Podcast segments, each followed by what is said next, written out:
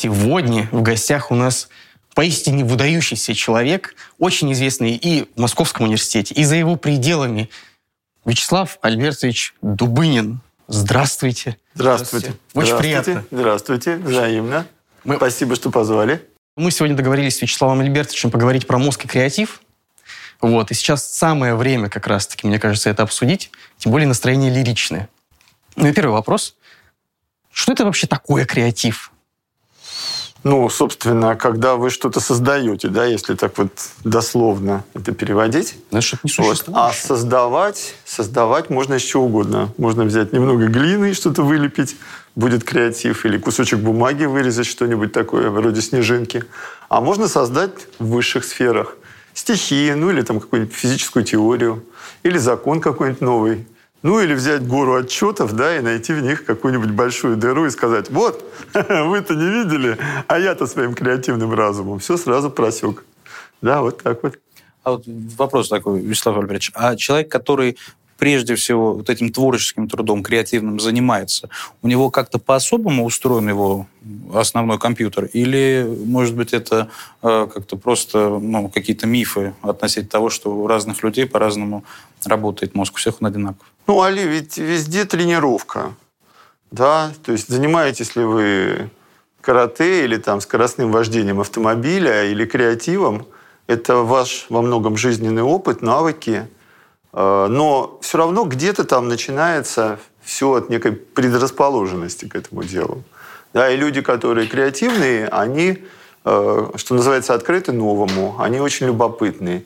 Для них важно узнать побольше информации и собрать все это в какую-то целостную систему.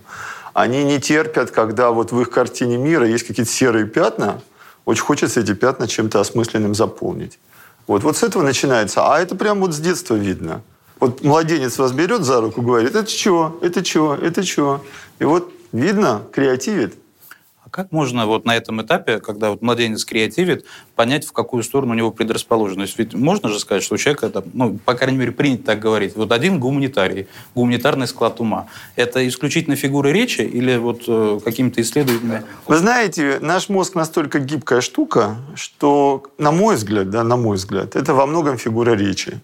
Но, тем не менее, тем не менее, все-таки каждая конкретная нервная система, ей больше нравится работать в той или иной области. Потому что, ну, мы же все разные. И родительские гены, и как мозг собрался во время эмбрионального периода, да, и потом какие-то дальнейшие события, гормоны, это же все играет свою роль. Ну, вот если у вас маленький ребенок, и вы родитель, а я как отец трех дочерей, в общем, так немножко в курсе, вот, то вы берете детку и ведете ее, да, как это говорили, и в кружок по фото, и на танцы, и на хор, и на какую-нибудь робототехнику. И ваше дело очень так чутко наблюдать, а где глаза-то загорятся. Ну, то есть это опыт и горящие глаза, по факту. Или- Ну, это значит, что тот информационный поток, который пошел в детский мозг, и та предрасположенность, которая вот там вот где-то заложена, вот они совпали. И кто-то там читает законы, сочиненные во время да, там, Великой Французской революции, типа «Ух ты, как классно!», да? А кто-то читает там про Боля Мариота, а кому-то, ну, например, там Гумилев, сочиняющий стихи, очень нравится. А кому-то нравится Гумилев, который поехал в Африку, да, и там сражается с какими-нибудь там масаями. А вот такой вопрос, Вячеслав Альбертович. Если мы уже заговорили про детей, про то, как они растут, а вот э, есть какие-нибудь рецепты, ну или, не знаю, там советы домохозяйкам, скажем так, вот, не знаю, может быть, ребенку классическую музыку надо включать, чтобы у него как-то, вот, ну, не знаю, может быть, наоборот, лекции какие-нибудь читать. Ну, в общем, какой-нибудь рецепт, вот как гения вырастить? Прям сразу гения. А, Ну, гений – это же редкая история. Вот я не знаю, как вы, а я э, так при- прикидываю, да, знаю ли я вообще по-настоящему гениальных людей. Вот мне хватает а, Ну, пальцев одной руки. мы всё-таки- Вот поэтому... А вот одаренные, одаренные, вот их у нас тут целый МГУ. Вот. И, конечно, То есть гений редкий фрукт, чтобы его посмотреть. он, прямо просто уникальный. уникальный фрукт. Он прямо уникальный Выброс фрукт. такой конечно, конечно, конечно. Ну, а тут А вот одаренных их много. Но порой одного гения хватает, чтобы здорово перевернуть мир. Ну, вот мы тут так или иначе, просто позвольте, все равно вот говорим, получается, об опыте, о какой-то предрасположенности. Но вот есть такое ощущение, которое испытывают многие творческие люди, в том числе математики, да, когда они занимаются своим делом, как вот вдохновление, да, вот некоторая сила, которая их несет просто. Да, очень вот красивое состояние слово по-английски. потока еще говорят. Поток, это да, это Что такая это? отдельная история. Ну, то есть и разные методики к этому есть привести. Кто-то слушает музыку, кто-то там медитирует условно. Ну, мне вот нравится вот этот термин «состояние потока». Его придумал э, такой венгерский философ Михай Синчек Михайли. Михай Сенчик Михай, вот так вот, да, Михай из города Святого Михаила. Михаила. Да, и он, значит, соответственно, ввел это понятие. И когда вы работаете в состоянии потока, это значит, что задача, которую вы решаете, она адекватна вашему опыту, вашим текущим возможностям, но адекватна на пределе ваших сил. То есть это Вот как вы бы- вот сейчас, вот это максимум, на что вы способны. Но вы способны, вы это успешно делаете, но для этого вам нужно сосредоточиться прям на все сто, и у вас получается. И от этого возникает ощущение счастья, куча положительных эмоций. А заодно, когда вы в состоянии потока, вы все равно совершенствуетесь. Поэтому в следующий раз вы сможете состоянии потока решить задачу чуть более сложную. И еще более сложную. Это еще- шаг вверх немножечко Да, да. То есть очень каждый раз. важно ставить перед собой задачи, которые вот на пределе ваших возможностей. Если это будет задача слишком сложная, то вы скорее будете испытывать тревогу и негативные эмоции. Типа, ну я же не справлюсь, ну видно же, да, что я не смогу. Если вы возьмете задачу полегче, мозгу будет скучно. Ну, очевидно, что я справлюсь. А вот эта грань, она очень тонкая, и она основа человеческого творчества и вообще всяческих достижений. Поэтому мне очень нравится этот термин. Вячеслав «состояние Альбертович, у меня потока». сразу к вам вопрос. Вот, э, видите, дело в том, что работать в потоке, ну, например, опять же, возьмем математику, да, и вообще думать, то есть это любая профессия, это больно. В связи с чем такой вполне логичный вопрос. Вот когда думать больно, как вообще себя мотивирует? То есть мозг, очевидно, не хочет, наверное. Вот, наверное, вы чуть-чуть выше вылезаете этого потока, раз воля появляется какая? боль. Ну, без воли вообще никак. Либо воля, либо обстоятельства. Либо и то, и другое. Обстоятельно, это как вот у нас в университете профессора, дедлайны, отчислим, армия, Конечно, а как же, а Понеслась. как же? Я когда рассказываю про вот волю, это сам, я цитирую Бориса Пастернака. У него, значит, э, фраза звучит примерно так. Только гений, кстати, только гений активен спонтанно, остальные работают из-под палки обстоятельств. И вот это вот из-под... Ну, понятно, он себя считал гением, хотя тоже там у него с обстоятельствами было непросто. Вот. Но очень важный такой прием загнать себя вот в эти рамки, чтобы какие-то пинки из внешней среды помогали вам самосовершенствоваться. То есть тут и ваша воля, и, соответственно, какие-то дедлайны, все это должно сойтись. И, и тогда нормально. Ну вот я знаю, что у меня там, ск- скажем, завтра очень важный доклад. Вот сейчас я с вами поговорю, я, значит, весь нырну в этот доклад, потому что мои там внутренние часы считают, так, тебе нужно 8 часов на то, чтобы подготовиться. Сколько у нас будет времени? Так, так, так. Еще успеваешь. Ну, давай вперед. А если начинаешь не успевать, мозг выбрасывает адреналин, и там включается форсаж. Вот. Но это вот уже такие резервные возможности. А Вот можно вопрос сразу, вот, Вячеслав Альбертович? Вы сказали, вот у вас завтра важный доклад, вы в него вот нырнете с головой, а вот есть фраза, что с какой-то важной мыслью там лучше переспать. Да? Вот, допустим, у вас есть какая-то важная задача. И вот, э, типа, некоторые советуют лечь спать на утро просветления. Мы все знаем эту байку про Менделеева, э, что вот ему во сне, на самом деле, таблица Менделеева пришла. Это звучит так. Таблица Менделеева сначала приснилась Пушкину, но он, не- он ничего не понял. Тогда таблица, надо же Менделееву присниться.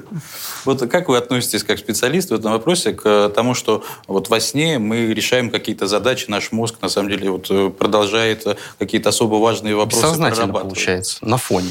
Ну да, собственно, наш мозг – это куча вычислительных машин. И когда та машина, которая отвечает за наше сознание, отдыхает, а машина, которая отвечает за мышление, она продолжает работать. Нам это может присниться, и с утра действительно вот это утро вечера мудренее, это все работает. Поэтому, э, скажем, если читаешь психологов, которые дают разные полезные советы, лайфхаки, как стать креативным, вот некоторые прям так пишут – Э, очень трепетно относитесь к своему пробуждению и к тем мыслям, которые у вас всплыли в голове с утра. Не торопитесь Фиаско. скакивать, да, потому что вот на этой грани сна и пробуждения те письма, которые в ваш почтовый ящик пришли, значит, за ночь, да, вот их надо прочитать, осознать, записать, может быть, потому что через час вы их уже не вспомните, как сны. И вот люди заводят прям специальную тетрадку, да, утренние мысли, и они оказываются, они могут быть про что угодно, они могут быть про все. просто. Про... Пришло. Ну, не, ну, понимаете, если вы о чем-то, например, думали перед сном, да еще и поставили перед собой задачу, вот как мне про это рассказать? То есть, на самом деле, вот придумать за ночь лекцию не получится. А вот э, какой-то пунктик отдельный, вопрос, то есть ответ на конкретный вопрос. Вот это за ночь запросто приходит. А мозг, что ли, ну, он решает такими крайне дискретными кусками все? Ну, то есть он не может большую мысль взять и там поэму написать, условно, за ночь. Ну, поэму Таблицу за же он приснил Менделееву в какой-то... Э, Ну, люди, конечно, разные. Я могу представить себе, что какой-нибудь импровизатор за ночь прям с 500 строк выдаст. Но обычно 3-4 строчки, да, получается. У, у Маяковского есть книжка «Как делать стихи». Он там э, рассказывает, как ему приснилось вот это вот про э, единственную ногу-то гипербола. Помните там? «Тело твое буду беречь, как солдат, изрубленный войной, бережет свою единственную ногу». Да? Вот, то есть это вообще как бы э, потрясающая метафора гипербола. Но он же при этом еще медбратом работал в госпитале. Это же Первая мировая война У него шла. была база какая-то. ему это приснилось, и он проснулся, записал, по-моему, на папиросной коробке. С утра, значит, смотрит, что это такое за единственная нога. Потом вспомнил, обрадовался, девушке рассказал. Потом еще несколько недель переживал, как бы девушка не рассказала какому-нибудь другому поэту, потому что украдут же, украдут же метафору. Я тут про ногу, я тут думаю, что я тебя берегу как ногу свою единственную. Извини. Ну, это же... Я- Да, дальше люди читают это облако в штанах, и как бы... А вот можно вопрос такой, Вячеслав Альбертович? Вот с учетом того, что у нас, получается, мозг о чем-то вот, э, какие-то процессы все-таки выполняет во время сна. А вот такая большая проблема, которая, я думаю, многих из нас в студенческие годы затрагивает, особенно в период сессии, как вот недосып. Когда человек регулярно не досыпает. Тотальный причем. Да. Там 2-3 часа. Вот это как-то сказывается на мозге его процессах. То есть, если вот хронически не досыпать, то можно себе накликать какую-то беду на свой э, главный вычислительный орган. Ну, хронический недосып по-любому, конечно, не полезен. Но что-то мне подсказывает, что студенты в сессию в основном перед экзаменом не досыпают. А после экзамена... До экзаменов они, вечеринки. Они отсыпаются. А, вот так вот еще, Ну да, мы сначала заходим в долги, а потом из них выходим, так Ну, сказать. вы знаете, когда вам 20 лет, мозг с этими проблемами справляется гораздо проще. А когда вам уже за полтинник, конечно, посложнее бывает. Мне тоже порой случается спать два часа ночью, потому что, опять же, дедлайны замучили.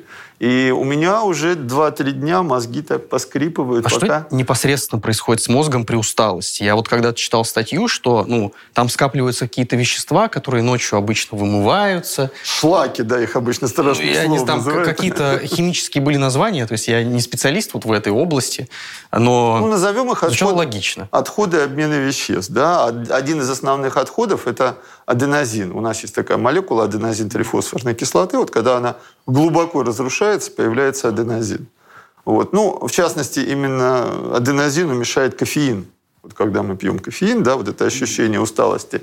Но От это аден- именно усталость, то есть мы можем обмануть. Я так понимаю, там есть рецептор, который воспринимает. Да, да, вот мы можем забьем обмануть, обмануть. Но как бы вы обманываете скорее свое субъективное восприятие, а общее это состояние утомления никуда не девается, энергии-то маловато. Появляются всякие полуразрушенные белки, да, там какая-то молочная кислота.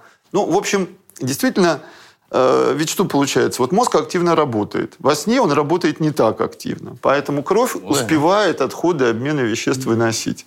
Дальше. Э, Лет, наверное, 7-8 назад обнаружили, что во время сна э, нервная ткань, клетки, ну, правда, не сами нейроны, а вот глиальные клетки вспомогательные, они немножко сжимаются. Прям уменьшают объем. Как бы стягиваются. Да, Хорошо. от этого межклеточные пространства становятся больше. Побольше, да. То есть так втянул живот и как бы... Вот. А от этого, соответственно, как бы вентиляция, да, вот этот вот дренаж нервной ткани становится более таким интенсивным. Это назвали глимфатическая система мозга. Я думаю, что лет через несколько, может, за это даже Нобелевскую премию какую-нибудь То дадут. есть, если оно вымоется, мы будем чувствовать себя хорошо. Поэтому очень важен вот то, что называется сон-отдых, который медленно-волновый сон. Когда вот идут на энцефалограмме волны там 3-4 Герца, 2. Извините, тут есть несостыковочка, мне кажется. Ну, если я мало посплю, буду чувствовать себя плохо, это понятно. Если я посплю много Ну, то есть там не 8 часов, 10, 20. Я буду чувствовать себя еще хуже. Еще хуже, да. Там Ну, уже начинаются всякие отеки в мозге просто. А, ужас какой. Что происходит? Ну, понимаете, мы же рассчитаны на более-менее вертикальное положение, да, как бы так. А если вы слишком долго в горизонтали, Солдат в армии может спать стоя. ну да, ну, а, стоит и да. А вот если, ну, есть же ситуация, когда, например, человек заболел, да, и две недели находится в горизонтали. Вот все это очень не полезно. Особенно, как бы, понимаете, на какой такой острой фазе. То есть, если вот вы уже там действительно 2-3 недели лежите, то организм даст всякие поправки. А вот если вы прямо сегодня, да, взяли так, заставили себя 12 часов не вставать с кр- с кровати, то состояние вашего сосудистого русла, оно будет не самое хорошее в голове. Поэтому вот когда смотришь рекомендации сомнологов, а сомнологи это ученые, которые да, сном занимаются, то вы прям видите, вот оптимальное время сна, вот меньше там, скажем, 6 не очень хорошо, и больше 11 тоже не очень хорошо, прям вот совсем нехорошо, потому что такая красная зона начинается. Важно еще что, у нас в сне ведь не только сон-отдых, где-то 20% сна – это вот этот парадоксальный сон когда идет уже очистка самой информационной системы, особенно э, оперативной памяти, кратковременной памяти. Если вы не проспите нужное количество времени, то у вас голова, ну, что называется, не свежая.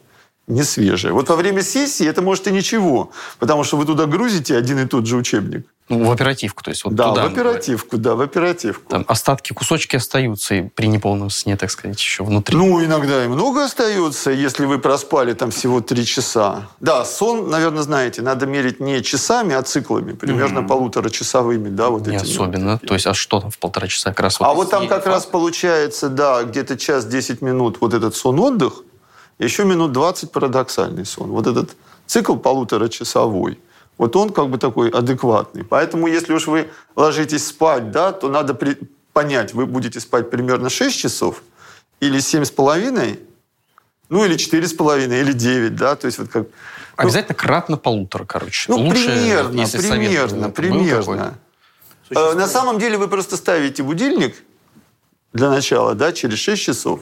И в тот момент, когда он вас будет, вы понимаете, насколько вы в свежем состоянии проснулись. Потому что как раз вот идеальное пробуждение – это когда кончилась фаза парадоксального сна, и наступает следующая фаза сна отдыха. Вот в этот момент лучше всего просыпаться. Для мозга самое правильное. Даже я, ну, я, по крайней мере, видел, сейчас уже существуют такие приложения, ну, якобы умные будильники, Да, да, да. которые вот вы закладываете время, когда вам надо проснуться, и они, ну, якобы считают фазу сна, и вот э, там на 15, на 20 минут вас или пораньше, или попозже будет, чтобы у вас э, просветление Ну, производители стараются, да, там на самом деле какие признаки? У нас, когда идет парадоксальный сон, мы полностью расслаблены и вообще не шевелимся. Как только пошел сон-отдых, там человек немножко ворочается. Вот не двигался, не двигался и повернулся. О, умный будильник понимает, значит, пора. Еще более умный оценивает ваше дыхание. Он так все время прислушивается. Дышит, не дышит, как Ой, дышит. это- Еще более умный будет считать ваш пульс. Ну, лучше всего, да, это вот повязки на глаза, которые меряют движение глаз. То есть, когда идет парадоксальный сон, сновидение, там есть движение глаз? Когда они- Активное какое-то, заметное. Ну, заметное, да, заметное. Но оно не все время, но тем не менее, да, глаза вот так вот А двигаются. спокойное мы как бы Да. расслаблены. Да, да. И можно разбудить, когда кончились движения глаз. Вот, скажем, были, были, были, и вот уже 10 минут нет движений глаз. Пора будить. Вот можно я тогда уже все, это, э, все, все байки в одну запихну? Про Конечно. то, что наш мозг про 3%, на 3% работает, я уже спрашивать не буду. Даже я уже знаю, что это, это миф, вот, что с мозгом все нормально, он работает э, в соответствии с своей загруженностью. А вот такие, э, ну, модные, по крайней мере, студенческие фичи, я думаю, ну, многие слышали, как мнемотехники, как вот э, техники скорочтения, осваивания каких-то информаций. Вот это с точки зрения того, как это влияет на э, мозг, это полезные, в принципе, истории? Или они, наоборот, ну, захламляют слишком информацией? А, ну, тут как бы сразу несколько моментов. Во-первых, люди, которые предлагают такие техники, они ориентируются на свой собственный мозг. То есть придумал человек какую-то технику, каких-то там ассоциаций или еще что-нибудь. Это вот для него. Он написал про это книгу, и не факт, что именно этот метод вашему уникальному мозгу подойдет.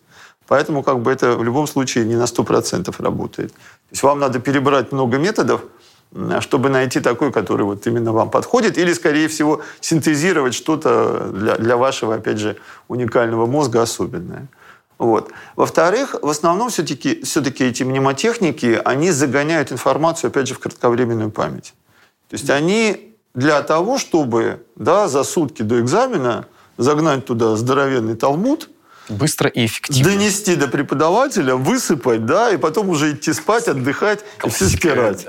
А что там застрянет в долговременной памяти, вот это отдельная история. А долговременная память, там уже без повторов никак. А. По крайней мере, когда сложная информация. Скажем, когда вы сунули палец в розетку, и вас мозг запомнил, что не стоит это делать, там с одного раза получается. А вот какой-нибудь закон или там теорему с одного раза не это самое, нужны повторы. Ну, если не на пересдачу отправили на этой теореме, там тоже с одного раза обычно получается. Ну, хорошо, ладно. Ну, ну нельзя же на каждой теореме отправлять пересдачу. Эффективно. У меня некоторые товарищи так и университет закончили. Да, да. Ну, да. Ну, учебную часть тоже надо пожалеть. Я как бывший замдекана по учебной работе биофака Ого. понимаю, что Ой, там тоже люди сидят. Ну, да. И они хотят, чтобы студенты учились хорошо, а не ходили вот это кругами на эти компоты. Зато есть и изюминка. Но тут немножечко вернемся, вот совершенно чуть-чуть еще в сторону творчества и про то, как заставить мозг эффективнее работать. Есть такая волшебная вещь, которая называется бинауральный ритм. Вы наверняка слышали. Дескать, возьмите наушники стерео, там вот с небольшой разницей частот. Вот физики подаваться. придумывали, чувствуете? Да, да? и ваш мозг прям заколышется в ритмах с этой музыкой, будет работать как зверь. И вы там и придумаете все, что угодно, там любой несуществующий образ там сотворите буквально. Либо же запомните все, что нужно. Это вообще возможно? То есть мы можем физически стимулировать мозг на определенный род деятельности. Опять же, творческой, Ну, с помощью бинауральных ритмов вряд ли что-то получится. Да вот и вообще, мне кажется, что все, что есть, например, физическое, оно так. действует весьма грубо.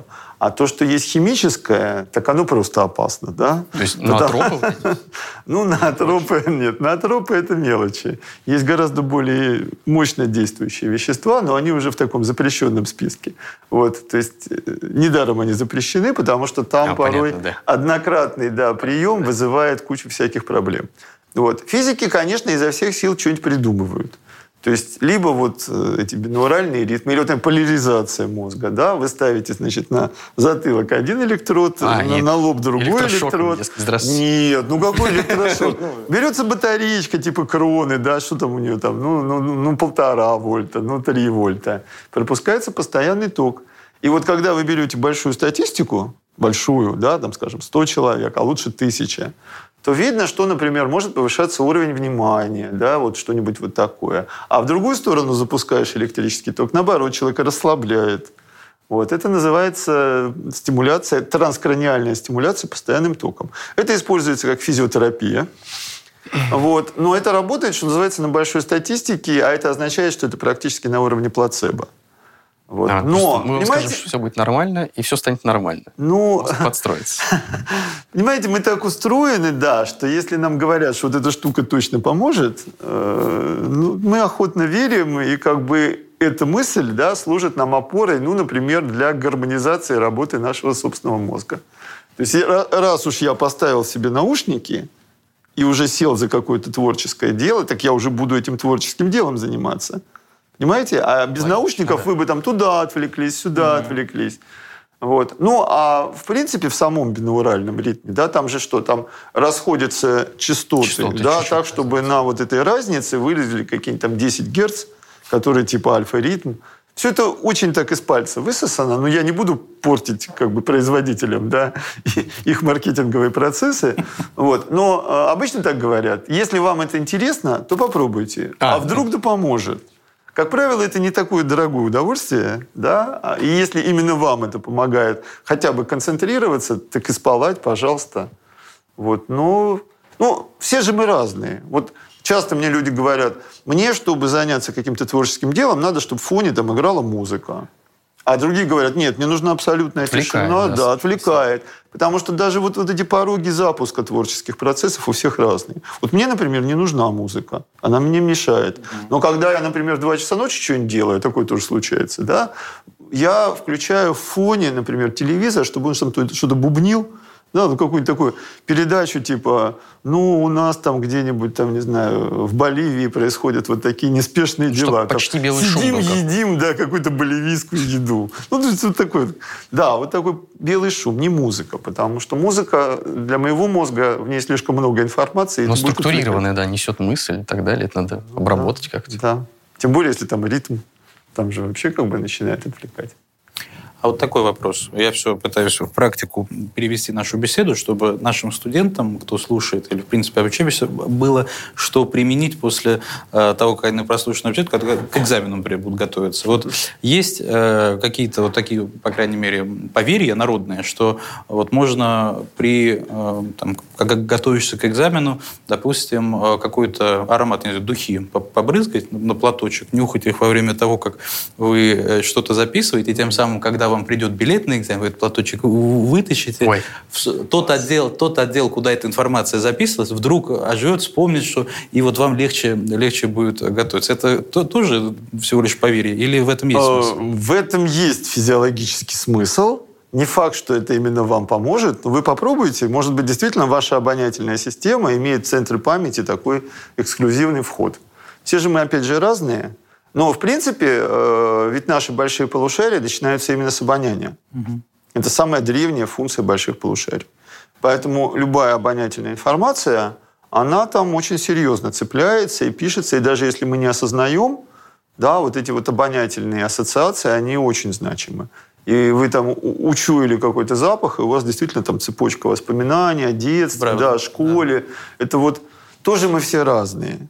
Но когда, например, говоришь с профессиональными парфюмерами, а у меня вот есть несколько знакомых людей, которые прям парфюмеры, так э, их заслушаешься, насколько они ощущают этот обонятельный Миллиарды мир. оттенков. И они... Ну да, ну так они же тоже учатся. Вот вы, мы начали там с одаренности. Это что же тренироваться? У меня есть знакомая, которая была, была органическим химиком, а потом сказала, все, пора, я уже заработала достаточно денег, и поехала, значит, в ГРАС. ГРАС, помните, Зюскинда, парфюмера? Да, вот да, да. именно туда. А там у них самый большой парфюмерный университет. И она там училась на парфюмера профессионального. И первый год им выдают чемоданчик, в котором 400 бутылочек. И надо все запахи запомнить, еще по-французски называть. Класс. И вот в этот момент, да, начинается обучение. То есть точно так же, как, опять же, где-нибудь на карате, да, вы учите эти самые движения, точно так же, как вы учите теоремы или законы, обонятельная система должна выучить все эти запахи, чтобы дальше уже из этих нот... Помните, опять же, как вот в фильме «Парфюмер», когда вот он там скачет по полкам, да, и там этого плеснул этого, а потом еще две капли этого. Ну, я много всего помню. Я- Я парфюмер. Ну, на самом деле, книга-то гораздо более впечатляющая, она более глубокая. Там, конечно, негативный общий тон, но о значимости обонятельной системы, конечно, эта книга очень так сильно людям рассказала. Но при этом, понимаете, что получается? Вот испокон веку люди используют эти парфюмерные комбинации. Там какой-нибудь сандал, да, там, или, там, не знаю, ладан, или еще что-то. Сейчас, поскольку 21 век, можно взять человека, положить его в томограф, и, Так. например, давать ему запах какой-то, причем даже на неосознаваемом уровне. Да, то есть вот вы... ну, Усыпить, есть, его? есть такие приборы, альфактометры, да, которые, значит, через вас прокачивают струйку воздуха, и, значит, э, ученые добавляют определенное количество адоранта, ну, вот этой пахучей молекулы. Так. Вот. И дальше, значит, он начинает повышать концентрацию, и в какой-то момент вы нажимаете на кнопочку, типа «чую-чую», значит, пахнет там сандалом, например. После этого он берет и снижает концентрацию, чтобы исчезло осознанное восприятие. И вот дальше оказывается, что если вот даже на такой концентрации действовать, у многих людей все равно включаются центры положительных эмоций. То есть пороги чувствительности вот этих наших там лимбических и прочих структур, они ниже, чем пороги осознавания. Поэтому вот это все влияние запаха, а любая эмоция, да, она на центры памяти тут же влияет. И вот это чуть-чуть запах и на этом фоне учиться, а почему бы нет? То есть если именно вам это помогает, то вперед, и вы одну теорему, значит, под один запах, другой. Надо То есть вам эмоции, нужно- в смысле, стимулировать, получается. То есть мне могут не нравиться запахи, но если я застимулирую свой центр вот, эмоциональный, то я на нем могу и учиться хорошо. Ну, лучше, Если- чтобы нравились, да. Ну, то скорее ваш мозг будет там говорить, фу, эта теорема ужасно вонючая. Да? А Ну. вот эта теорема пахнет, там, не знаю, клубникой, а это гвоздикой, да, а это там ландышами. Если мне нравится клубнику есть, например, съел клубнику и такой, это Ну, вот хорошо, да, ну, можно. Не обязательно нюхать, вы можете есть клубнику. Прекрасно, да? Блин. Ну, В общем, только тогда на экзамен вам нюхайте клубнику фактически. придется носить. Представляете, вы так э, раскладываете такой чемоданчик, там куча еды. Так, какой билет 13 М, бутерброд с колбасой, да? Неплохо. Это, я это уже больше на защиту, на защиту похоже на какую кандидатскую. Там, там стол обычно накрывают. Там уже постфактум. Но это тоже, кстати, да, стимулирует центры положительных эмоций. И, глядишь, комиссия, она более благожелательно отнесется к вашему творческому произведению. Вот уже вторая хитрость за наш небольшой подкаст, которую необходимо нашим слушателям иметь в виду. Вячеслав Альбертович, у меня вот такой вопрос возник, когда мы с вами э, вспомнили про парфюмера, вы метко э, обнаружили, что мы это в основном фильмы смотрели, а вы книгу читали.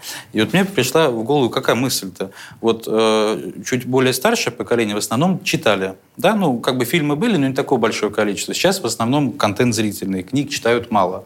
Э, Сейчас везде, куда бы мы там ни направлялись, используются навигаторы, да, то есть человек перестает запоминать дорогу. И вот это обилие различных гаджетов, которые нас окружают, в принципе, это, наверное, можно сказать, какие-то, э, ну, перераспределяет нагрузку на наш мозг. Это мы перестаем делать то, чем раньше активно занимался человек. И вот вопрос-то такой. Вот эти современные технологии, они, ну, отупляют нас, ну, если говорить совсем банально?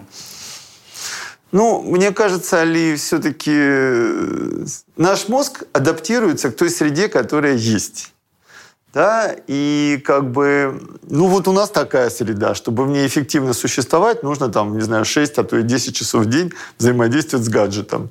Ну и ладно, ну не запоминаете вы дорогу, значит, вы что-то другое запоминаете. Вот. Но, в принципе, конечно, вот для меня, как для физиолога, все-таки очень важно, сколько информации попадает именно в долговременную память. И какая, какой сложности картина мира, в конце концов, у нас по ходу жизни формируется. Вот если у вас там словарный запас в 2000 слов, как у трехлетнего ребенка, и как бы вы этими словами обходитесь, да, вот, то, на мой взгляд, это не очень хорошо. Да? Хорошо бы все-таки, чтобы там было 5 тысяч слов, 7, а ну, а лучше, конечно, 15. Да? Вот. Э, Ну, в основном мы слова-то новые узнаем, когда осваиваем какие-то области, это же термины. Ну, есть наш- да. Наш бытовой уровень – это очень хороший, это 5-7 тысяч слов. Все, что выше – это термины. Вы стали физиком, да, вы набрали свои термины. Вы там занимаетесь аудитом, у вас свои термины, да, вы там какие-то нейромедиаторы превзошли, еще куча терминов.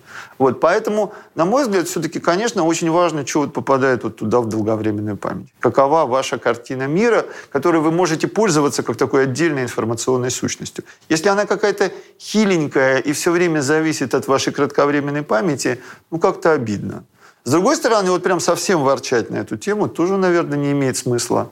Ну, это все равно, что, вот, не знаю, там люди в каменном веке, значит, высекали буквы, да, а дальше, значит, кто-то научился писать пером на бумаге. И я так представляю человека с этим каменным молотком, типа, блин, вы что придумали? Разве это вот вообще... Вы же перестанете теперь развиваться, да, вместо того, чтобы каждую букву мышцами... Или когда книгопечатание появилось. Так легко, раньше писали а тут годами. Что это? Что за профанация?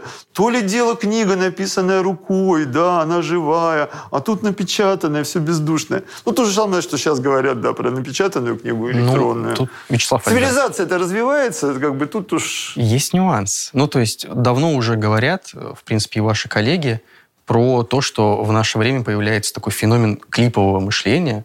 И вот раньше мы читали книги, там, допустим, вот «Гигантская война и мир», например. Потом, может быть, чуть поменьше, там, дошли до Устиновой, прости господи, но... то есть дошли. Все равно книга. Это текст сложный, его надо визуализировать как-то, принять в себя. Потом появилось много Поэтому видео, да кино. здравствует хотя бы Гарри Поттер. да. Но сейчас же ТикТок, я не знаю, вы видели, да? тик- Это буквально 2-3 секунды видео, это да. прям клип, он пару секунд, он какая долговременная память? Вот буквально там в оперативный засел и ушел. Вот в связи с этим вопрос, как Все-таки принципиально. вы хотите, чтобы я поворчал, да? Ну, хотя бы чуть-чуть, хотя бы понять вот с точки зрения мозга. Вот когда он получает большую монолитную структурированную информацию, которую надо разбирать, декомпозировать, да, то есть разбираться в которой, проникать в ее структуру, это все равно как-то для мозга отличается по работе с тем, когда Конечно. приносят вот ответы Потому по что факту. когда у вас идет информационный поток внешний, да, вы взаимодействуете с окружающей средой. А когда вы там внутри думаете, вы уже информацию вот ту вот, которая в модели мира, структурируете, обобщаете. Вы вообще как бы сидите в четырех стенах, неважно, что вокруг творится, а вы там внутри Там головы чего-то. Вот креатив-то именно в этот момент появляется. Ну, Причем сло- сложный что-то. креатив. Не просто я умею стоять на голове лучше всех, да, и при этом, значит, э, правой пяткой, да, там, не знаю, э, что-то еще такое делать. Вот. Э, Вот. То есть без вот этого нацеленности на внутренний информационный мир по-настоящему сложные вещи, конечно, не сделаешь. Вы можете записать прекрасный ролик там в ТикТоке, но, опять же, физическую эту теорему вы вряд ли. Ну, то есть можно сказать, что креатив — это когда наш мозг, он берет сложные структуры много, их как-то разбирает на простые, то есть разобрался, понял, а Ана- дальше анализ собирает... называется, Ну, да? да, а дальше, собственно, ну, синтез получается А далее. У нас потом? идет, он из разных частей собирает новую структуру принципиальную. И вот это креатив. Ну, например, например. То есть можно из уже известного собрать новую структуру, это будет креатив первого уровня. То есть О, вы из, уровня. куби- из кубиков, да, собрали, из известных кубиков собрали башенку. Например, или большой. А супер креатив – это когда вы придумали новый кубик, когда, который еще вообще никто не придумал. Смял, например, кубик, и получилось... Ну, неважно, застрял. да, вы вот взяли и придумали что-то, да, вот, вот, вот, это, вот это уже гении. Вот как бы одаренные люди, они используют готовые кубики и иногда придумывают что-то совершенно потрясающее, потому что даже из известных элементов, да, ну вы там возьмите буквы, да, поставьте в, каком-нибудь интересном порядке и типа ух ты.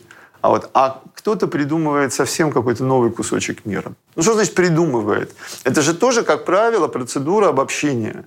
То есть вы берете кучу реальных фактов и видите между ними вот такая вот связь.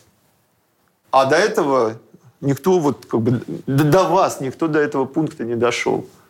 Ну вот опять же в физике-то, мне кажется, это настолько как раз характерно. Что насчет нейронных связей? Я поясню. Вот смотрите, вспомним Шерлока Холмса, ну, нашего советского великого, а не э, классического.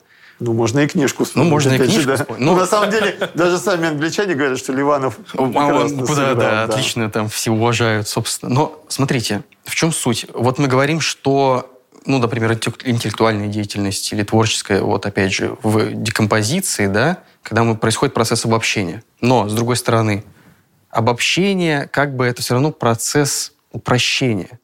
Или это, наоборот, процесс усложнения. В том смысле, что простую модель, обобщенную, хранить в голове проще, чем какую-то ну, монолитную структуру, жесткую, большую систему. И как будто бы выглядит, что все идет по тому, как ну, говорил Шерлок Холмс, что у меня лишней информации в мозге нет, у меня лишних нейронных связей нет, у меня только вот самые основные базовые. Это как бы так. То есть, если мы возьмем гения, я прошу прощения у гениев, но вот разрежем мозг, посмотрим, он будет менее плотный или как-то вот там, я не знаю, забитый шелухой, чем у обычного человека. Так, очень много вопросов. Давайте, давайте по Я тоже ничего не Про понял. есть Давайте, вот да. нас- Э, Когда мозг обобщает, это, мне кажется, только выглядит как упрощение. Вот вы взяли и ввели понятие интеграла. Например? Это что, упрощение?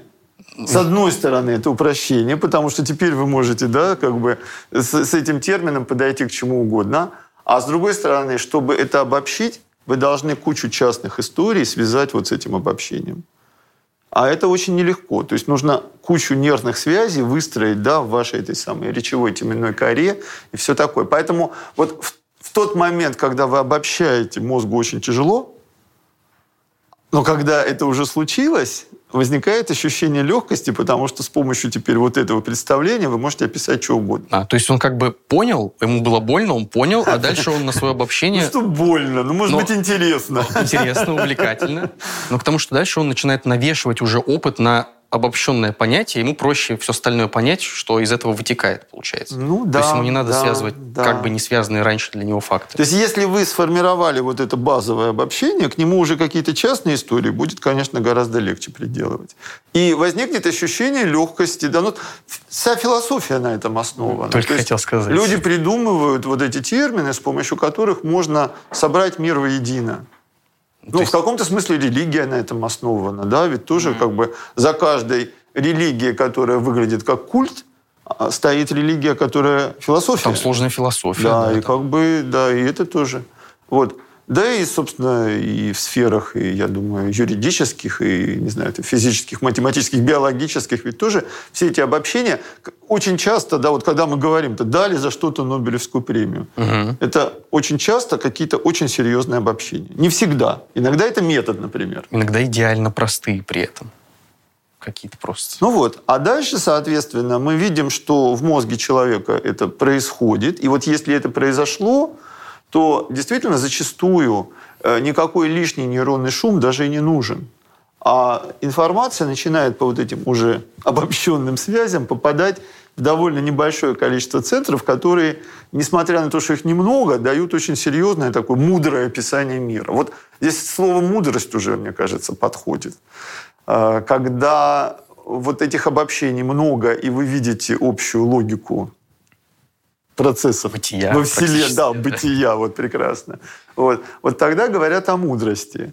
Вот. э, Но она, правда, не всегда имеет отношение к науке. Иногда это бытовая мудрость или этическая мудрость. Вот. А если мы начинаем резать мозги гения, то это как бы Вряд ли вообще... Да, Этически да. как-то не очень мудро, наверное, А, даже. Как правило, ничего такого на глаз не видно. То есть неразличимо вообще. Взять Эйнштейна, например, посмотреть. А, Ну, вы знаете, такой есть нейрофизиологический парадокс, что если вы возьмете маленький кусочек мозга, там, не знаю, обезьянки Так. и, и человека, вы даже на этом уровне не различите. М. Потому что нейросети выглядят очень похоже. Вот. И эм, по сути, да, по сути, какие-то отличия находятся только в зонах специфических, которые, там, скажем, занимаются математическим мышлением, да, или там, не знаю, там, движением, или там какими-то там особыми видами памяти. То есть, если человек начинает какую-то зону интенсивно тренировать, то, ну, как известно, нервные клетки-то не делятся, да, вот в обычных наших зонах. То есть все-таки не отмирают. Это вот то, что говорили, а дальше... Это мы отдельно поговорим, отдельно поговорим. Я про то, что нервные клетки не делятся, то есть не может увеличиться количество клеток в упражняемой зоне. Так. Но если какая-то нейросеть испытывает большую информационную нагрузку, там нейроны способны выпускать дополнительные отростки и формировать Понятно, да. дополнительные контакты. Вот этот вариант, он называется синаптогенез, он присутствует у нас пожизненно. Он круче всего идет в дошкольном возрасте, особенно лет до четырех. Вот. А, Но потом он тоже продолжается. И каждый раз, когда вы грузите мозг какой-то вот реально новой информацией, ну, например, взяли и там вот были-были вы физик, да, и там раз и пошли там, не знаю, в искусство или там в ту же биологию, да, или там были-были вы там юристом, да, а потом раз и стали психологом. Вот в этот вот такие глобальные изменения, да? Сразу физику давай. Да, ну физи- вот физику в серьезном возрасте уже мало кто лезет, да, а вот, например, был физик, стал психолог, такое я вижу довольно часто. Ну, как бы человеку в какой-то момент становится интересен не мир неживой вокруг нас, а другие люди. Это вообще очень понятно, мы очень социальные. Поэтому вот лет в 40 вдруг стать психологом, это как раз довольно такая типичная история. Ну так вот мы когда смотрим на какие-то зоны, которыми человек специфически владеет в связи со своей профессией, особенно если он одарен и многого достиг, а значит этими зонами он пользуется часов по 10-12 каждый день. Ну, и активно. заезжены, там прям идеальные связи. Да, вот в них, в них э, порой виден, видно даже увеличение объема. Но не за счет того, что нейронов стало больше, а за счет того, что отростков стало Связь. больше, да, и вот реально объем растет. Но тут каждый раз э, возникает как бы такое недоумение, да, то есть мы видим, там, мы берем там, каких-нибудь великих математиков, там, шахматистов, да, смотрим, что у них вот определенная там, зона какой-нибудь теменной коры увеличена. Мгм. Вот она увеличена от того, что они великие шахматисты, или она у них в детстве была увеличена? Поэтому они стали И они шахматистами. стали великими шахматистами. Вот тут эта система, что называется, с положительной обратной связью. И, скорее всего, работает и то, и другое. То есть вам в детстве это нравилось делать, Должно ваши совпасть. родители, педагоги, да, это заметили, помогли вам войти в эту область, дальше помогали вам оставаться, оставаться в этом состоянии потока, чтобы задачи решаемые каждый раз были интересными и напряженными. И тогда у вас это стало расти, и получается все лучше. И, и- и вот, вот эта система с, с положительной обратной связью. А, Есть цитата, не помню как- какого великого скрипача, но он как бы так посетовал, что я с детства 12 часов в день играю на своем инструменте, а они называют меня гением. Ну То есть да. на самом деле гений – это когда ты одарен, а еще пашешь. Вот тогда получается.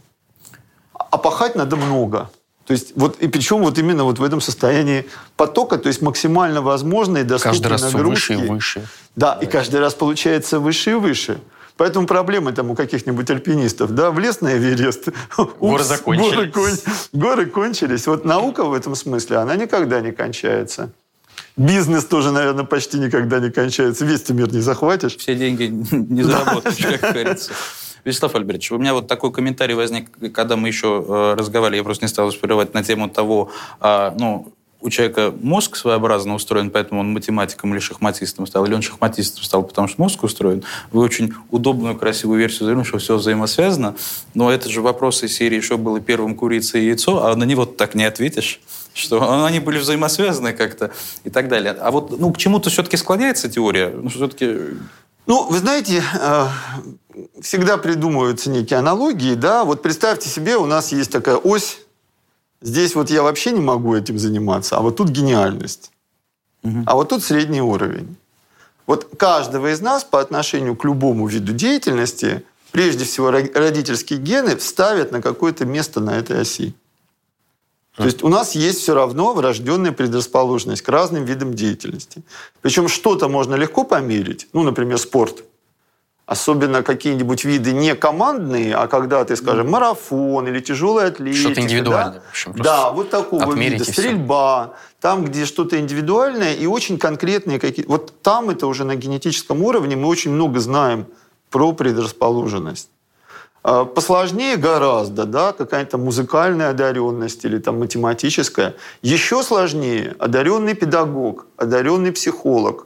Что, представьте, сколько там всего. Это по факту одаренный эмпат. Это даже сформулировать тяжело. Вот, но ясно, что какие-то варианты да, генов за все это отвечают. Где-то отвечает за какие-то простые относительно функции, вроде физической выносливости, ну, скажем, десяток генов, а где-то их уже сотня, а где-то их, может, 500. Причем про многие из них мы еще очень мало чего знаем. Ну так вот, вот есть эта ось.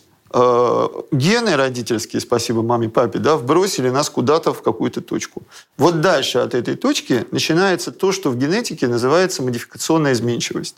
То есть в зависимости от того, как среда с вами поработала, ну и в том числе вы сами с собой поработали, вы можете от этой вот исходной точки вправо-влево сдвинуться на какую-то величину. На фиксированную? Или можно прям, если много пахать, то тащить всему, и тащить? Вот судя по всему, да, вот эта так называемая модификационная изменчивость, она все-таки фиксирована.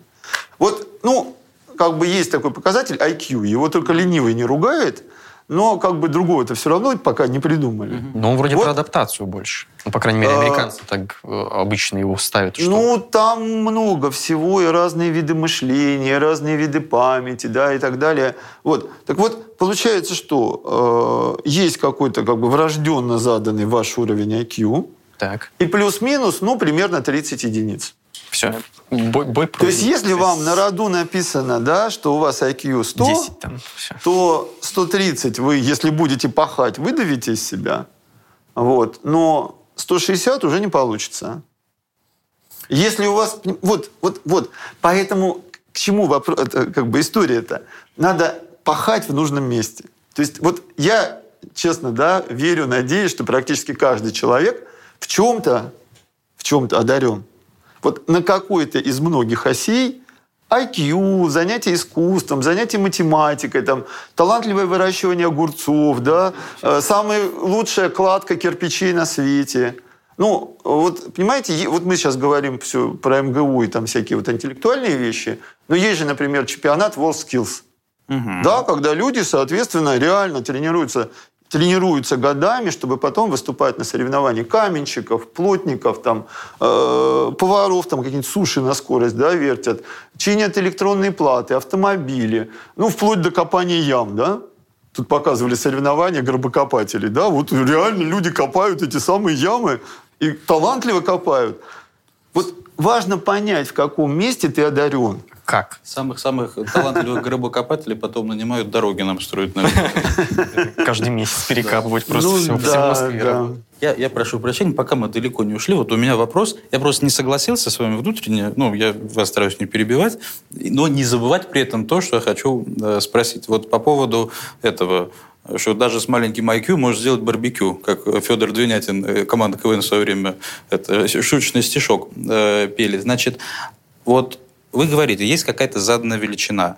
А вот, ну, яркий пример. Вот Михаил Ломоносов, правильно? Но он же без, ну, вне всяческих сомнений очень одаренный человек.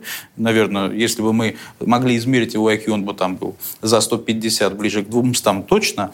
Но он же из семьи, правильно? Людей, которые наукой никогда не занимались. То есть он из села, правильно? Э, И в данном случае э, вот эта теория, она же как-то, ну, получается, это исключение из правила, правильно? Или повезло. Э, Да нет, просто мне кажется, да, что речь-то, когда идет о предрасположенности IQ, ведь речь же идет не о конкретных знаниях, а о конкретной конфигурации мозга. Как получились нейронные связи, какие там медиаторные системы, насколько для этого мозга важна, ну, скажем, та же самая новая информация, креативность и все такое прочее. Вот. А здесь, поскольку гены тасуются случайным образом, периодически могут выпадать какие-то прекрасные, уникальные комбинации, особенно если с родителями повезло. Да, ну, может, не будем обсуждать, кто там родители Ломоносова.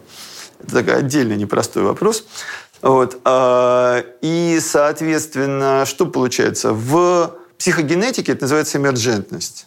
Да? Ну, такой же термин и философии тоже используется, да? когда возникает новые свойства у какой-то неожиданной комбинации. Вот иногда, ну, проводят аналогию с картами. Вот вам сдают колоду, и так раз, и сдали вам злой покер.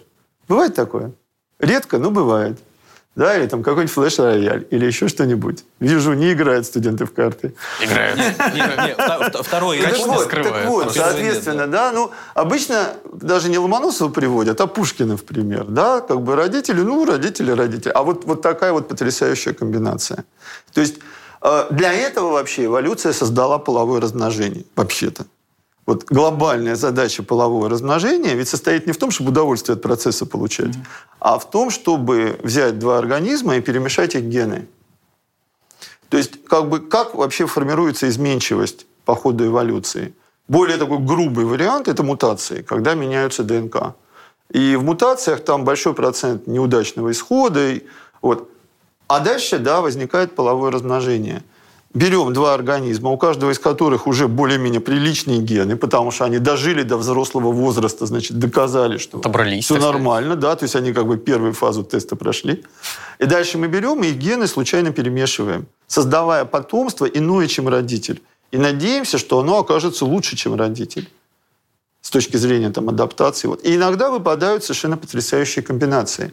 Поэтому порой э, родители как бы, ну, вроде ничем не выдающиеся, а ребенок, да, особенно если его бросили в среду, это означает, что вот там, вот, да, вот там внутри наследуется даже не столько способность там, к математическому, физическому мышлению, а вот именно эта ориентированность на новое. Желание, например, быть лучше всех, да, вот это стремление лидировать, соревновательность, она ведь тоже важна. Ну, не всегда, да, то есть есть Ну, как бы тут- философы там, вот я думаю, думаю, мне уже хорошо. Но если у вас еще и вот этот э, пунктик, да, ярко выражен, тогда вы, ну, например, не только ученый, но еще, например, организатор научного процесса. И вы не просто теорию какую-нибудь физическую создадите, а целый там университет московский. Это что же важно, да? Без, без жилки административной это что же не получится? Есть такое. Вот. Вот я по себе знаю, да, вот у меня, например, это не очень выражено. Я попробовал быть замдеканом, как-то вот не пошло. Не пошло. Значит, мой мозг к этому не очень предрасположен. Зато Вот. по-другому у вас, Ну вот да, вот так мы же всю жизнь это и ищем. И причем на самом деле вот этот поиск, он вовсе не только в детством ограничивается.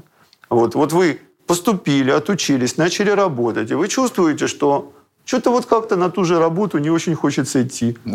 Да, вот как, как это? Очень а это хочется. значит, вы что-то выбрали-то не то. Потому что мы, когда выбираем профессию, мы ориентируемся э, часто вовсе не на себя. В возрасте там, 16-17 лет человек вот этим самым эмоциональным интеллектом обладает еще таким не очень развитым.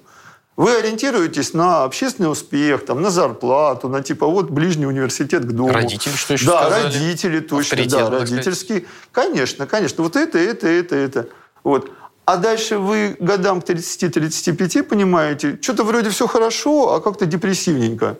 Не радует жизнь-то меня. Вот, вот это главный показатель, потому что у нас в мозге вот эти самые центры положительных, отрицательных эмоций, они все время считают, а сколько ты за день-то позитива, негатива получил. Ведь у нас мозг так устроен, он вообще зачем создал эмоцию? Одна из функций эмоций оценочная. Получилось, не получилось. То есть вместо вот такой бегущей строки у нас сегодня сзади, ну, как у Терминатора, да, получилось то-то, то-то, то-то, мы просто вот засыпаем, например, вечером, так, ну, как сегодня день-то прошел? А нормально прошел, да, вот суммарная положительная эмоция или суммарная отрицательная. И если вот суммарная отрицательная, очень часто она связана с нашей профессиональной деятельностью. Ну, про личную жизнь я уж не говорю, это отдельная история. Мы сегодня вроде так про университет, про студентов, да? Ну да. Поэтому очень важно, какую ты профессию ты выбираешь. Вот. А если в какой-то момент приходится ее менять, в этом нет никакого как бы криминала особого. Ты наконец-то прислушался к себе. Более того, мы же еще меняемся по ходу жизни очень сильно на гормональном уровне. И то, что значимо в 20 лет, может оказаться менее значимо в 40, а в 60 опять менее значимо. Поэтому психологи, социологи говорят, что в современном вот этом мире, который клиповый, меняющийся, да, и- так может за, за- за жизнь даже, даже не две, а три-четыре профессии сменить. Ну, И так это- примерно и получается в Европе. Там две-три профессии они меняют Да, регулярно. да, да. Ну, я на самом деле в детстве, когда рос, я рос во многом на книгах Ивана Ефремова. Вот такой советский фантаст. Э, И как раз его модель мира будущего, она про то, что человек поработал 15-20 лет в профессии, а потом сменил профессию, еще сменил. Так не теряется интерес, и ты, глядя на себя, понимаешь, вот это для меня значимо. И у тебя в этом месте больше креатив. Но есть люди, которые вот на всю жизнь заточены на эту задачу, и им интересно. Ну, мне в каком-то смысле повезло, потому что вот область мозга, она совершенно неисчерпаемая. Я вот сколько лет работаю, кажется, все, все только начинается. На- на- настолько все это... Тут можно вопрос? Вы затронули эмоциональный интеллект, и вот, я так понимаю, это связано с таким понятием, как зеркальные нейроны, так или иначе. И, ну, то есть вот мы когда Это общаемся когда с людьми, чужой эмоциональный. Да. ну, мы Да, это можем когда вы- почувствовать другого человека, как бы Да-да-да. отразить его на себя. То есть Как это понятие эмоционального это такое? интеллекта, оно включает и самого себя познать на эмоциональном есть уровне. как бы тоже что почувствовать, для тебя значимо, себя. да, почему это событие тебя привлекает, а это, наоборот, раздражает. А как бы вторая часть, это да, это понимать и чувствовать других. А как, в чем вообще смысл? Ну, то есть, э, Зеркальных нейронов? да, ну я к тому, что, ну, допустим, для животных представим, что оно может по опыту вот страданий другого животного избегать опасности. Так, да. Значит, тут так, смотрите. А люди? Котлеты отдельно, мухи отдельно. Опыт отдельно, то есть подражание двигательным навыкам. Так. А отдельная категория зеркальных нейронов – это эмоциональное сопереживание. Подражание, Это две разные, зон, две разные группы зеркальных нейронов. Одни подталкивают нас повторять чужие движения, Мгм. а другие подталкивают нас зеркалить эмоции. Это про разное. Это разные зоны мозга. Хра- И так. когда мы подражаем на двигательном уровне, это прекрасный способ учиться. Ну, ходить, бегать там и так далее. Ну, не только, Любая да. физическая деятельность, так Да, понимаю. не Любое только движение. высекать буквы да, на этой самой на, на скале, да, повторять за учителем физические теоремы, да, это же То есть говорить, читать, писать, это все сюда. О, все сюда. Кроме читать, наверное. Вся культура – это зеркальные нейроны. Именно зеркальные нейро- нейроны двигательного подражания. И это, Вся кста- культура, ну, конечно. а, например, стихи. Ну, то есть здесь похоже, что Нет, там эмоции когда, сти- когда вы читаете стихи другого человека, вы перебрасываете на себя. Работает а уже в вторая стихах уже эмоции, конечно. А зачем нам понимать эмоции другого? Ну, то есть вот хотя бы А, эволюционно, так, зачем нам... Чё? Чтобы победить в шоу «Битва экстрасенсов». Вот зачем. Зачем понимать эмоции? Ну, мы же все-таки стайные обезьяны, да? То есть есть вообще обезьяны одиночные, но их не очень много. Вот. А так вот Homo sapiens, они, судя по всему, бродили там когда-то по просторам этих африканских саван такими небольшими толпами, штук по 60, 80, по 150, ну, 200, видимо, максимум. То есть вот сейчас те первобытные племена, которые бродят где-нибудь там в Амазонии на Борнео, там вот выше 150-200 не бывает. Как только племя такое большое, все, ты уже, ты как вождь уже за всем выследить не можешь, и племя фатально разбивается на два племени. Вот. И если ты с кем-то в одной стае, в одном сообществе, в одном социуме, то очень важна вот эта эмоциональная синхронизация. Она позволяет социуму более, функцион... Э, более эффективно функционировать. То есть, ну, например, там все встревожились и вместе, да, вот решают какую-то проблему. Да, ну, например, там уходят из какого-то потенциально опасного положения. Или, например, как бы у, всех, у всех просуммировалась агрессия, все так ощетинились и там пошли на драку, да, там, не знаю, с хищником. То есть превращается ну, массу в отдельный организм. Масса превращается в, да, в некую целостную систему. Психологи изучают там психологию массы, это прям Психология. отдельная психология. Да, получается. психология толпы. То есть вообще у каждой истории есть светлая сторона и темная сторона. Угу. Практически угу. всегда. И Есть. вот мы говорим о эмоциональной синхронизации и даже поведенческой синхронизации как про источник культуры, источник эмпатии, да. А с другой стороны, когда, значит, толпа пошла, там, не знаю, грани, громить магазины или правительственные учреждения, да, это что же зеркальные нейроны? Но это их уже темная сторона. А, а все вот так вот у нас. То есть любая история, она может в плюс и в минус. Ну, тоже любопытство, да. Вы можете за счет любопытства креативить и там, не знаю, что-то прекрасное, новое придумывать, а можете из-за любопытства сидеть там, не знаю, часами в соцсетях и ставить лайки напротив смешных картинок. Ну да. Счастье в балансе. А вот, Счастье. Вячеслав Альбертович, пока мы... Счастье в том, чтобы не тратить время зря. Ну, это, это великое потому что, Да, потому что жизнь и сутки ограничены. Вячеслав Альбертович, вот вопрос такой. Пока мы зашли на тему вот этого э, толпы, да, то есть личности в толпе, у меня возник такой вопрос. Может быть, он в итоге получится, как в огороде Бузина и в Киеве дядька, и совсем будет не связан. Но у меня вот э, что всплыло в голове. Значит, э, ну, насколько я знаю, демографически установленный факт, что вот после каких-то серьезных там военных действий, ну, допустим, после э, Великой Отечественной войны, в связи, в, связи, в связи с тем, что много мужского населения погибло на полях сражений, демографически в этот промежуток времени какое-то количество э, там, лет э, больше рождалось мальчиков.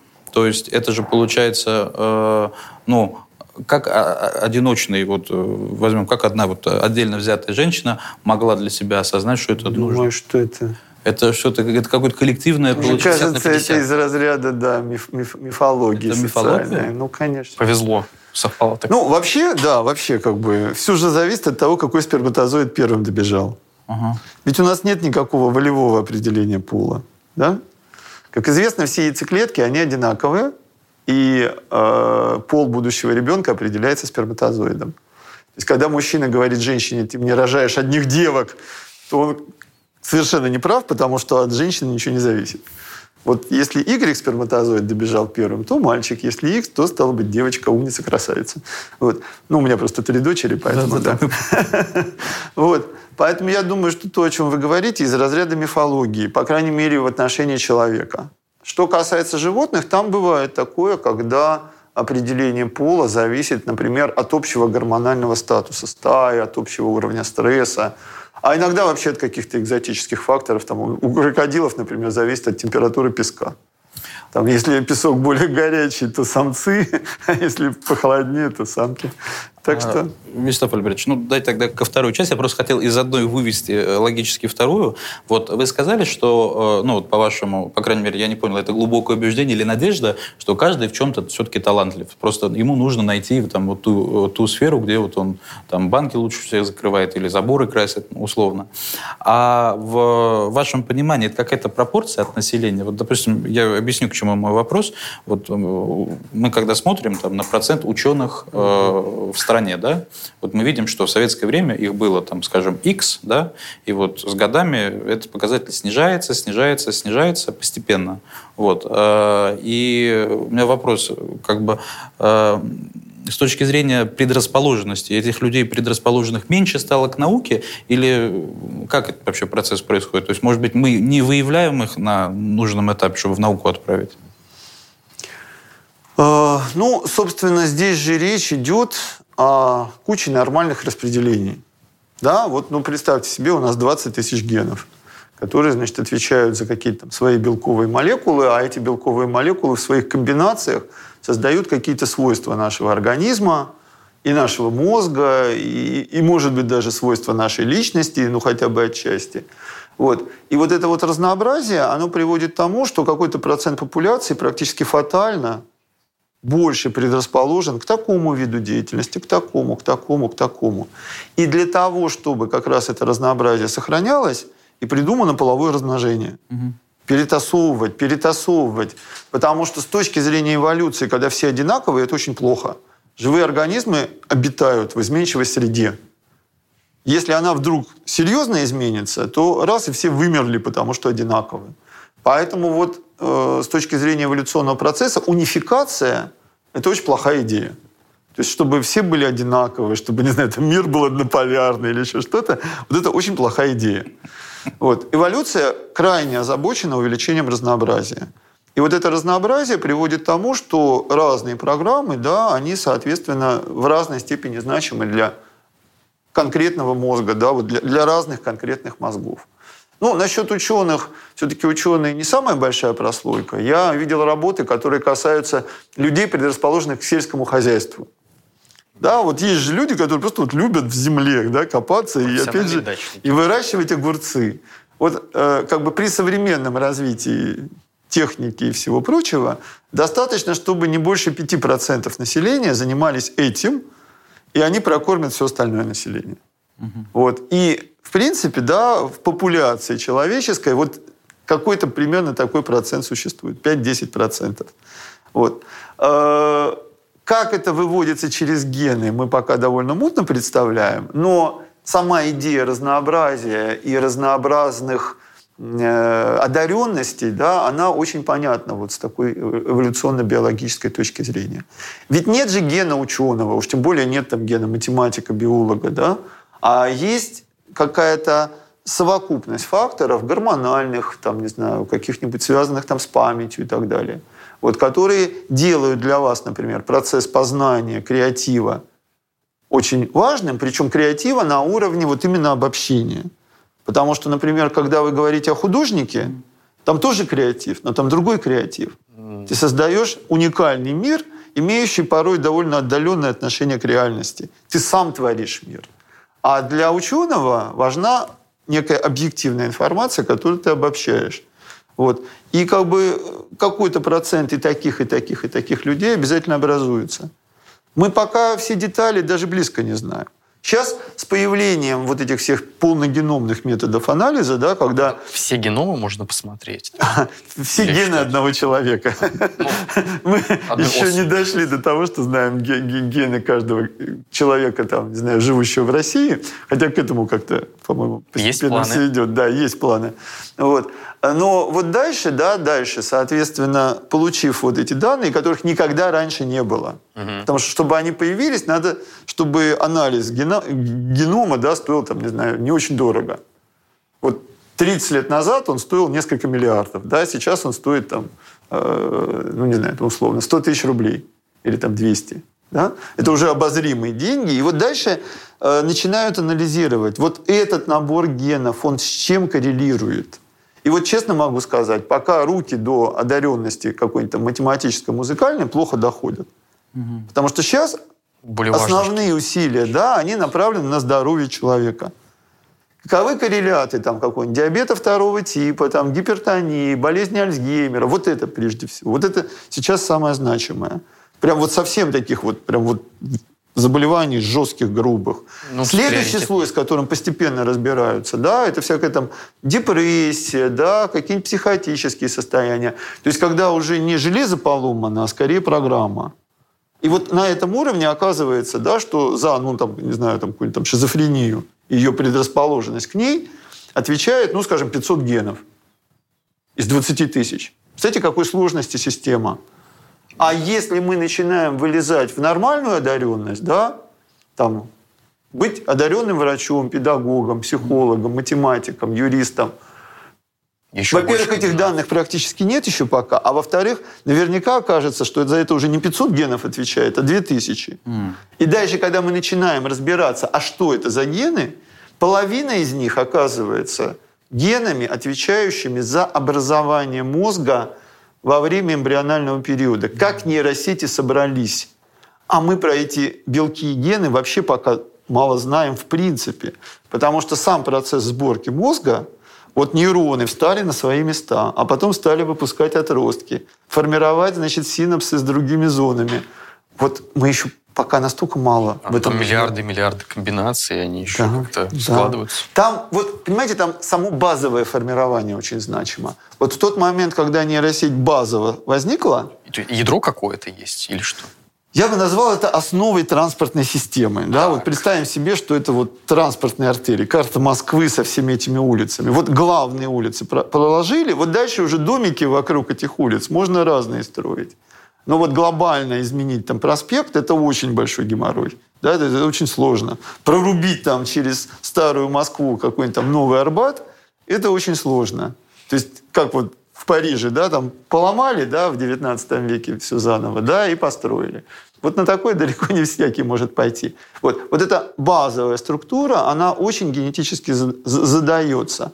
И она задается не только генетически, но, например, гормональным статусом мамы. Вот эти 9 месяцев беременности, они оказываются жутко значимы. И тоже мы еще пока в этом настолько мало разбираемся. И, и единственное, что можем сказать, что к беременной женщине надо относиться как к хрустальной вазе, потому что от этого зависит очень много чего в будущей одаренности и системе ценностей ребенка. Вот. То есть Очень много и очень... я, я даже не собираюсь делать вид, что мы в этом хорошо разбираемся, да, потому что реально это Как жутко науке, интересная, жутко сложная проблема, но современная наука, ну, это все равно, что вот у физика спроси, а что вот вы не построили там синхрофазотронов, да, для всех этих коллайдеров? Хороший вопрос. Штук 100, да, и как бы давно бы уже там и термоядерную энергию, гравитацию там на другие звезды полетели. Так Дайте денег, денег, нет, людей денег нет. Вот то дайте. же самое. Ведь современная биология, в том числе нейробиология, она очень такая деньгоемкая, да, то есть нужны... Ресурсоемкая такая получается очень. Коллеги, я предлагаю на этом важном финансовом вопросе постепенно э, подходить к концу. Вячеслав Альбертович, спасибо вам огромное за такую, не знаю, так, вы нас окунули просто в сферу знаний, да, с головой. С головой, с мозгом. Да, Всё, собственно, э, было бы странно, если бы произошло как-то иначе. Собственно, э, что надо сказать? Наверное, по вашему совету, нам с этими знаниями надо чуть-чуть как бы, переспать, подумать во сне, да? Вот. Визуализировать. На утро, на утро это все выстроится в, в абсолютно стройную систему. Нужно еще раз послушать, еще раз, да, обязательно повторы. Повторение тоже очень Долгосрочную важно. память И вот, загнать кстати, обязательно. за повторение, Вячеслав Валерьевич, мы надеемся, что мы обязательно переслушаем, осознаем, и, может быть, через какое-то время, ну, что-то ж повторение – это вещь хорошая, может быть, еще раз вас позовем, э, может быть, какие-то другие С темы удовольствием. обсудить. Потому что у меня незаданных вопросов осталось масса, скажу вам откровенно. С вами можно, мне кажется, разговаривать бесконечно. Понял, да. Да. Ну, собственно, спасибо вам огромное за то, что вы к нам сегодня пришли. Я думаю, нашим слушателям, зрителям, кто бы как не воспринимал информацию, кто-то, вот, в зависимости от того, к чему предрасположен их мозг, как мы сейчас уже поняли, было очень интересно или будет. И, ну, что, спасибо вам огромное, Вячеслав Ольгович. Спасибо. Спасибо большое. Спасибо, спасибо, удачи, Спасибо. удачи.